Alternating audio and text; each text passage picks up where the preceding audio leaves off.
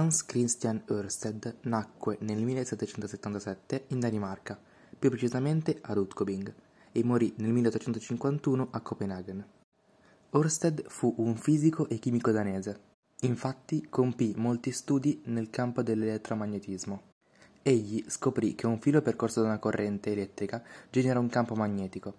La legge di Ørsted e l'Ørsted come unità di misura del campo magnetico nel sistema CGS sono chiamati così in suo onore. Nel 1820 scoprì che l'ago della bussola devia dal polo nord magnetico se avvicinato a un cavo in cui passa corrente elettrica. Questo dimostrò che l'elettricità e il magnetismo sono fenomeni collegati, un concetto alla base della teoria dell'elettromagnetismo. Tornando indietro alla sua formazione, nel 1797 Hans Christian Ørsted si laureò in farmacia con il massimo dei voti e vinse anche un concorso di saggistica, conseguendo la medaglia d'oro. Successivamente, all'inizio dell'Ottocento, iniziò a studiare i fenomeni di galvanizzazione, ovvero della zincatura.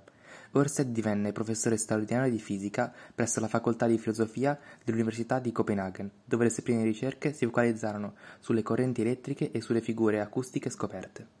Nel 1820 egli compì un esperimento, noto come esperimento di Ørsted, che dimostrava una prima relazione tra elettricità e magnetismo, ovvero le correnti elettriche generano un campo magnetico, che è il principio alla base dell'elettromagnetismo.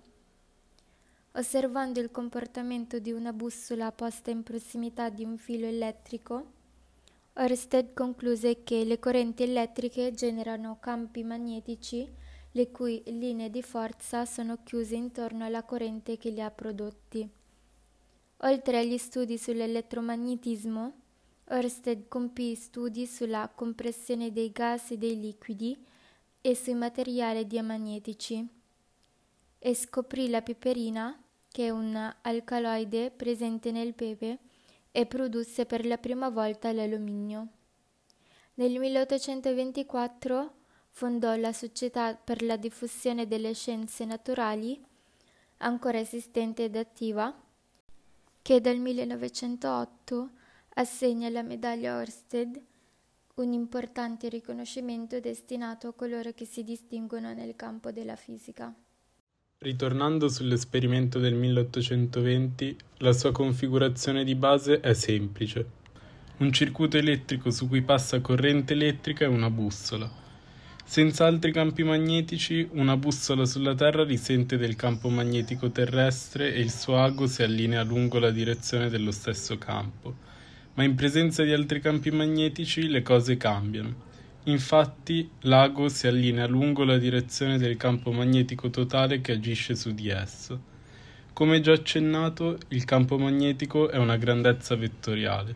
Perciò l'esperimento di Ørsted ci fa notare che un filo percorso da corrente elettrica genera in ogni punto dello spazio un campo magnetico. Le caratteristiche del campo generato dal filo possono essere dedotte in questo modo. Si pone la bussola in una posizione fissa e si varia l'intensità di corrente nel filo. Sperimentalmente si osserva che con maggiore intensità di corrente l'effetto di deviazione del lago de- dalla direzione nord-sud è maggiore e quindi il campo generato dal filo ha un modulo più grande.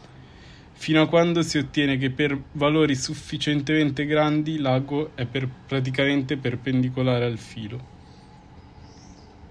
Queste osservazioni si spiegano con la somma vettoriale tra campo magnetico della Terra e campo magnetico del filo. Perciò, con alte intensità di corrente, il campo generato dal filo è praticamente l'unico misurato perché quello terrestre diventa trascurabile. Facendo misure su più posizioni nello spazio si deducono le caratteristiche del campo sopracitate. Quello che manca ora è il modulo di questo campo magnetico generato dal filo abbiamo già notato che è direttamente proporzionale all'intensità della corrente elettrica ed è ragionevole ipotizzare che diminuisca all'aumentare della distanza tra il punto in cui si misura il campo e il filo. Questa ipotesi è stata verificata da André-Marie Ampère, il quale ha trovato che il modulo B di questo campo dipende solo dalla distanza r e dunque da ciò si può trarre la formula secondo la quale B è uguale a mu con 0 fratto 2 per π greco per l'intensità di corrente fratto la distanza. Mu con 0 è la permeabilità magnetica nel vuoto e vale 4 per π per 10 alla meno 7 newton su ampere alla seconda.